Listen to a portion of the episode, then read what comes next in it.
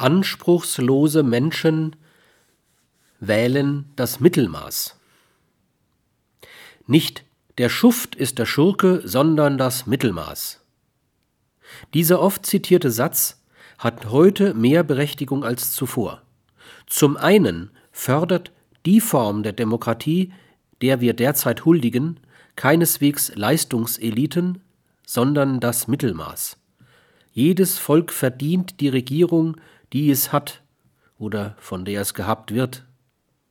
Der Zustand der deutschen oder österreichischen Bundesrepublik belegt diese Vermutung als stimmig. Da die Wahlbürger im statistischen Sinne das Mittelmaß verkörpern, werden sie kaum etwas anderes wählen als eben dieses. Kein Mensch fühlt sich vom Mittelmaß besser verstanden als das Mittelmaß. Solche Mittelmäßigkeit betrifft keineswegs nur die Intelligenz, sondern auch die charakterlichen Begabungen der Herrschenden. Franz Josef Strauß wird das böse Wort zugeschrieben, Dr. Kohl sei deshalb ein guter Kanzler, weil selbst im dümmsten Deutschen die Überzeugung reifen könne, bei ihm reiche es auch zum Kanzler.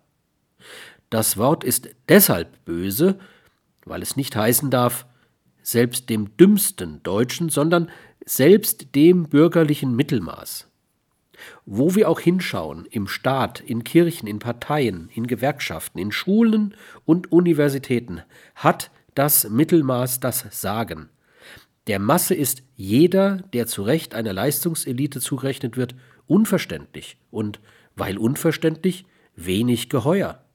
Und wer möchte schon gerne von einem Menschen beherrscht werden, der ihm nicht geheuer ist?